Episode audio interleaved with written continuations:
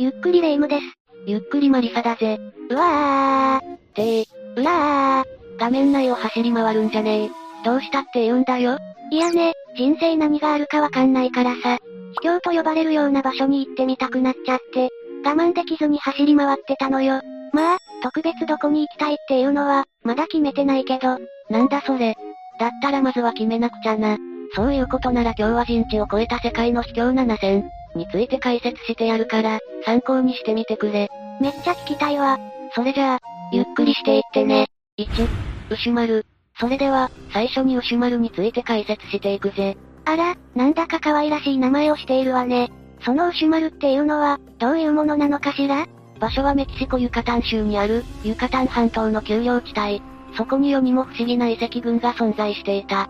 紀元前500年頃から建設が始まったとされるその遺跡群はマヤ文明の遺跡で、その多くの建設物は700年から1100年頃に建てられたとか。それでもかなり長い期間をかけて大きくなった場所なのね遺跡は魔法使いのピラミッドと呼ばれるものや、当時の支配者の宮殿を意味する二層院、お墓や神殿、その他にも建造物はあるんだ。ま、魔法使いのピラミッドなんて呼ばれている建物があるのそ、それはどんな建物なのかしら通常、ギザのピラミッドなんかは、四角錐のような形をしているんだが、牛丸にある魔法使いのピラミッドは楕円形のような形で、側面に当たる場所が丸く削られているんだよ。東側と西側に階段があり、頂上には神殿がある。魔法使いのピラミッドと呼ばれているゆえんは、魔法使いの老婆が温めていた卵から小人が生まれて、その小人が一夜にして建設した、という伝説があるんだよ。確かにこんな大きなピラミッドを一夜にして作ったんだとしたら、魔法使いの仕業だって思っても、無理もない話かもしれないわね。あとは、この神殿の中にはチャックと呼ばれる像が多数装飾されていて、これは雨の神なんだとか。だからこの神殿では、雨の神を崇拝していたとされ、雨乞いなんかをしていたとされるんだよ。なるほどねここは登れるの？少し前までは登れていたらしいんだが、現在は登れなくなっている。遺跡保護のためだな。せっかく行くんだったら、登ってみたかったな。もし今後登れるようになったとしたら、気をつけた方がいいぜ。かなりの急斜面になっているからな。実際に過去に登った人の感想を聞くと、かなり危なかったらしいからな。でも下から見る景色もかなり迫力があるぜ。まず階段に使用されている切り石の技術には圧倒されるし、そもそも遺跡自体がかなり大きいからな。迫力は満点だぞ。確かに迫力は満点でしょうね当時、支配者の宮殿として使われていた二層院も素晴らしい。東西南北に一棟ずつ建物があって、四つの建物が四角形のような形で並んでいる。またそれぞれが異なったデザインをしているというのも、魅力の一つだな。どんなデザインをしているの？まず東側はかなりシンプルな作りをしている。雨の神、ジャックの顔が壁に刻まれている。中でも北側の装飾は目を見張るものがある。な、何があるの？北側の二層院は華やかな装飾がなされた建物になっていて、この場所だけ7メートルの基壇と呼ばれる建物を支える石の上に建築されている。北側の建物だけ大きく作られているんだよ。二層院っていうのは、確か偉い人の住んでる場所だったんだよねっていうことは、この北側にいた人たちが一番偉かったんじゃないの？まさにその通りだ。東側と西側には2.5メートルの基壇があり、南側には基壇さえない。そんな中、北側には高さ7メートルにもなる基壇があり、おそらくこの場所には当時一番の偉い人、王様や位の高い神官などが儀式をする際に、使用していた可能性が示唆されているぜ。と、どんな儀式をしていたのか気になるわね。牛丸に実際に行ってみたら、その辺はガイドが教えてくれるかもな。しかしこの牛丸の遺跡群は、やはりマヤ文明と関連があることと、見事な切り石や石膏の技術が素晴らしい。それだけでも見る価値は十分にあると私は思っているぞ。遺跡って好きなのよねなんか、そこにいる時だけタイムスリップしたみたいな感じがして。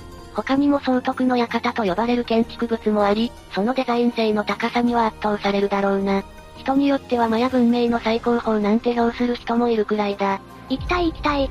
1996年に世界遺産に登録され、マヤ遺跡の中でも保存状態がかなりいい。また独自に発展した当時の高度な文明を味わうことができる。ぜひ行ってみてくれ。その時は一緒に行こうね。そうだな。2、モーリシャス海中の滝。さて、それじゃあ次に紹介する秘境は、モーリシャス海中の滝についてだ。多分これは名前を知らなくても、見たことがあるって人は多いんじゃないかなどんな場所なの？海の中なのに滝が見える場所なんだよ。テレビや画像なんかで見たことないか？ああ、見たことあるかも。これについて詳しく解説していくぜ。モーリシャスの海中の滝というのは、その名の通り、海の中なのに滝が流れている様相を見れるんだよ。どこでそんなすごい光景を見ることができるの？場所はあまりにも美しい海が広がっていることから、欧米人からはインド洋の貴婦人と呼ばれている。モーリシャス共和国のモーリシャス島。ここは世界でも屈指の高級リゾート地としても知られていて、真っ白な砂浜や、エメラルドグリーンの海が広がっている場所なんだ。今の話を聞いただけでも、すぐに行きたくなってきたわ。なんて素晴らしい場所なんでしょう。モーリシャス島の魅力は、まだまだこんなもんじゃないぜ。海の上に浮かんでいるように見えるクリスタルロック。人工物のように見えるが、実は大自然の力で出来上がった七色の大地。子供が乗っても沈まないくらい大きなハスの葉、オウムニバスなどなど、魅力たっぷりの場所なんだよ。すごーい。そんな場所に、世にも不思議な景色が見られる。それが冒頭にも紹介した海中の滝なんだよ。この景色は特に上空から見ると圧巻だぜ。どうして海中に滝ができたのかしら？まあもちろんのことなんだが、海の中に滝が本当にあるわけじゃない。そう見えているだけなんだよ。言うなれば大自然が描いた、騙し絵ってところだろうな。しかしどうして、海中に滝があるかのごとくに見えているのか。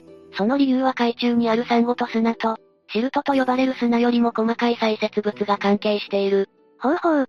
一言でまとめてしまうと、このサンゴ、砂、シルトの関係で、光が屈折し、水の色が変わって見えるんだよ。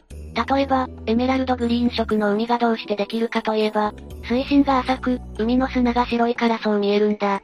つまり、海の色っていうのは、水深と海の底にあるものが大きく関係してるってこと？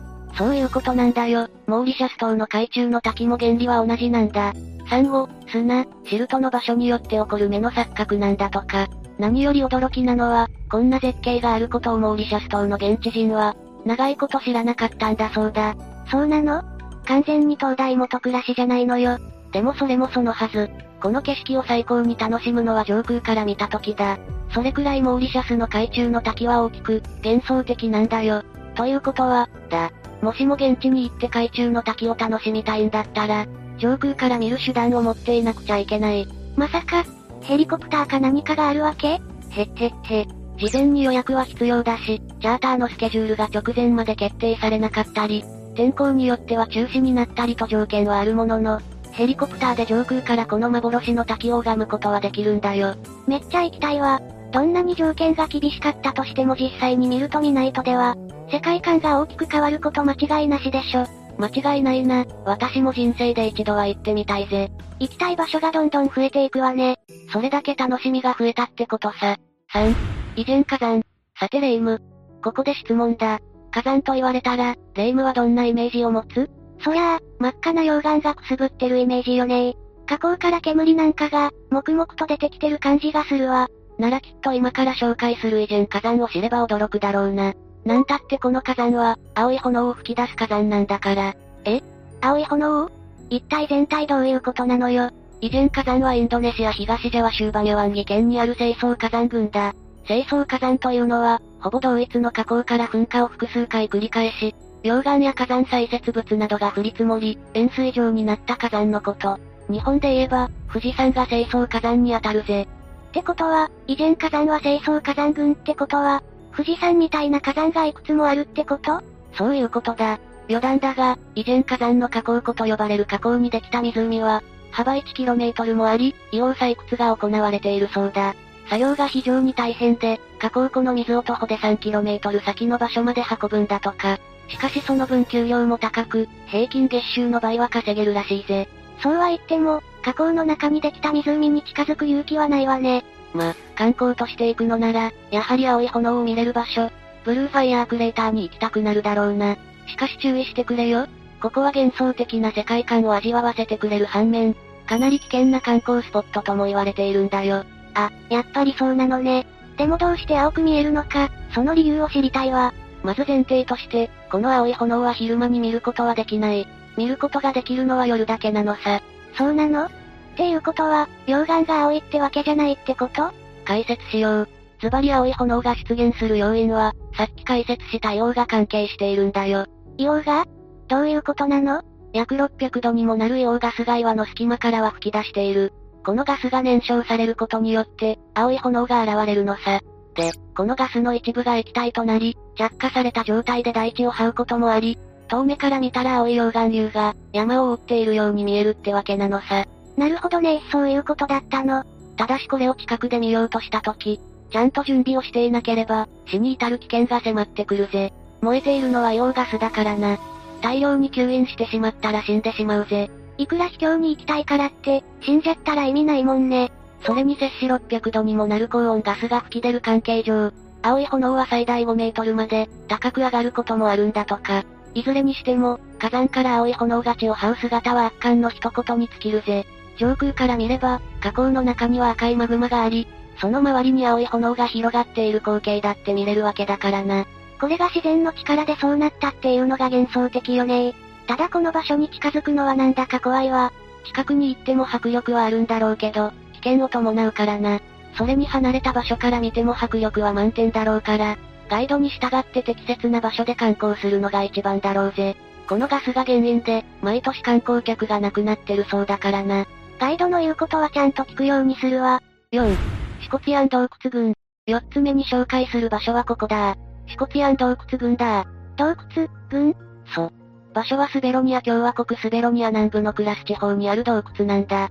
ここは世界に誇る鍾乳洞で、シコツィアン洞窟群は、世界遺産にも登録されている。深さは約200メートル以上。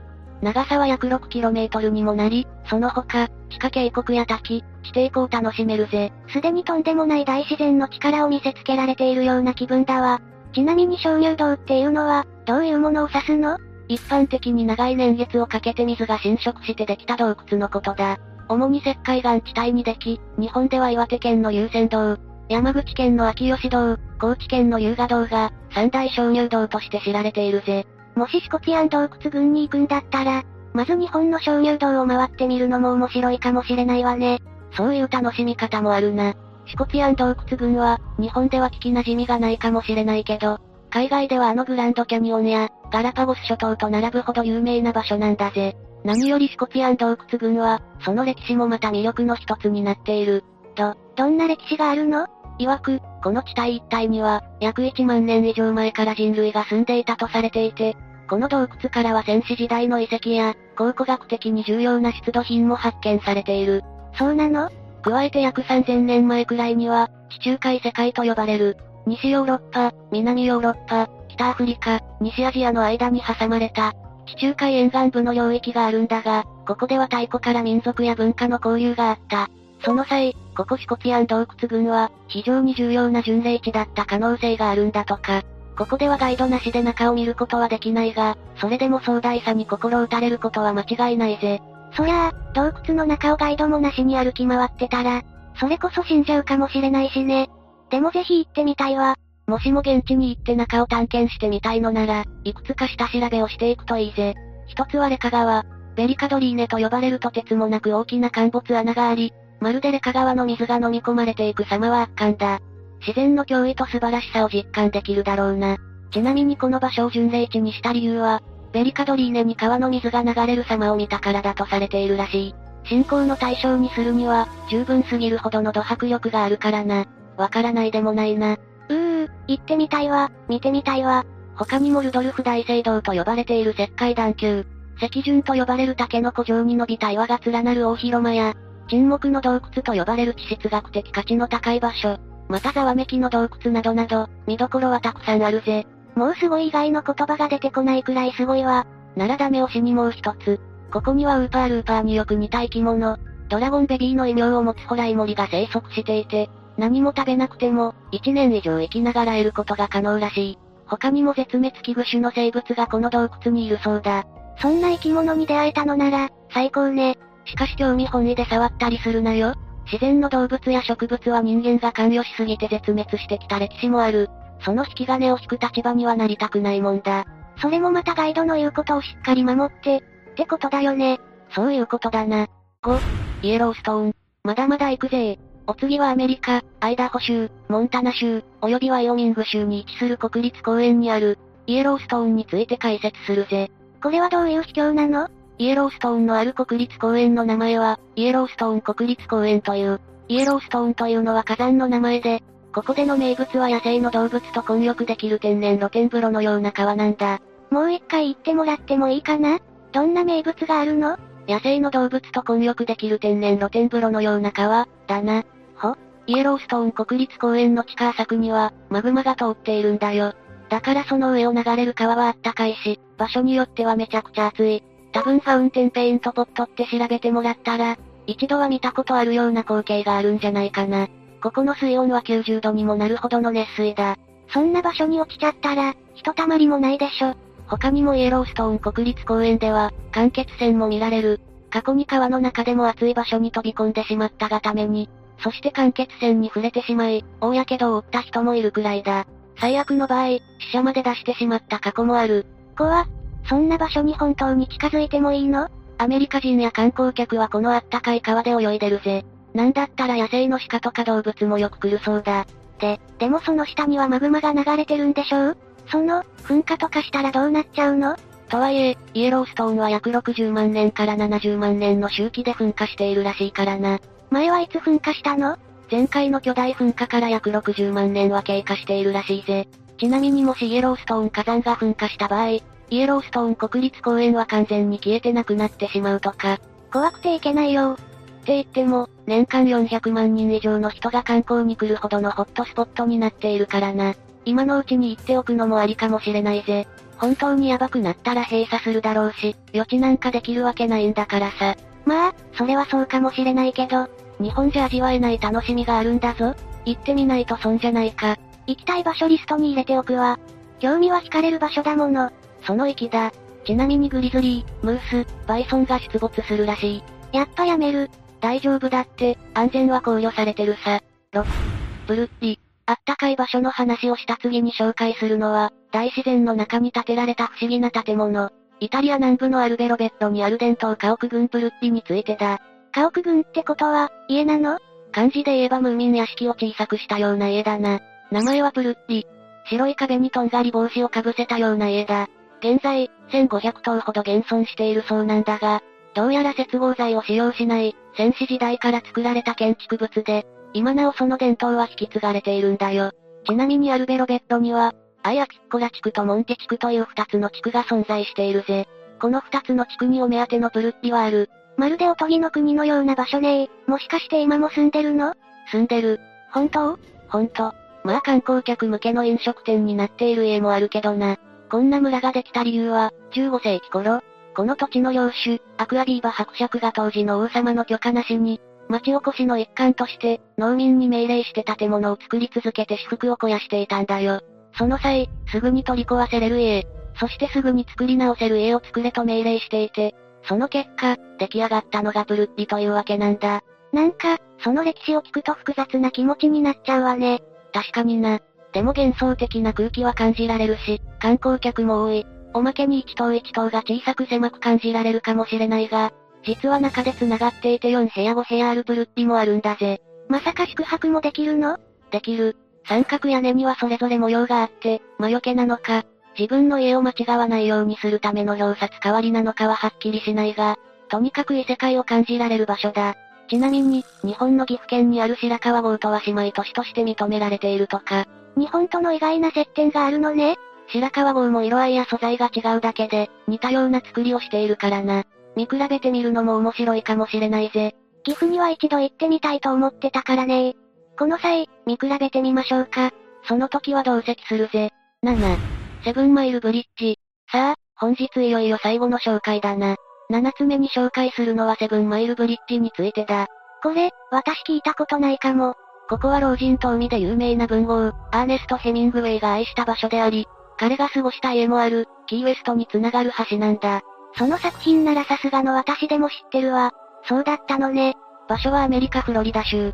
全長6.765マイル、キロメートルに換算すると、10キロメートル以上にも及ぶ長い橋なんだ。本当にアメリカは何でもかんでもビッグサイズなのね。実はここ、車しか通れないんだが、世界一美しい海上ハイウェイと言われるくらい景色が綺麗なんだよ。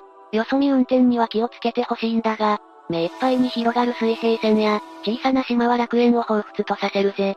日本国内でも海の上を渡ることはあるけど、水平線が見える場所なんて、なかなかないでしょうからね気持ちいいでしょうね窓を開けて走ったら最高だぜ。しかも車しか走れないと言ったけど、西側約 1km くらいまでなら、自由に歩くこともできるからな。釣りもできるし散歩もできる。またスタート地点にあるレストランからも、その絶景を一望できるからな。そんな場所に行けたら悩みや疲れなんかは吹き飛んじゃうわ。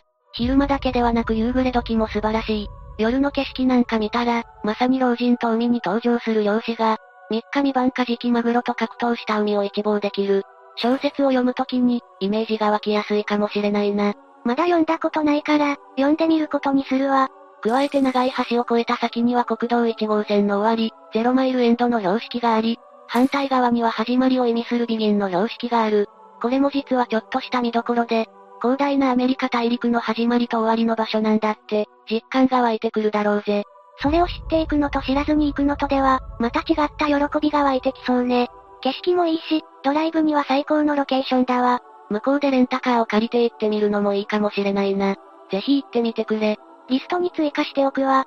今回は人知を超えた世界の秘境7000について一気に紹介したぜ。世界にはこんなにも多く秘境があったのね。知らない場所もたくさんあったし、知らずに行けば危険な場所もあった。もしも秘境に行く時には下調べは必須ね。それは本当に肝に銘じておいた方がいいな。全部が全部、ちょっとした観光くらいの気持ちで行っていい場所じゃない。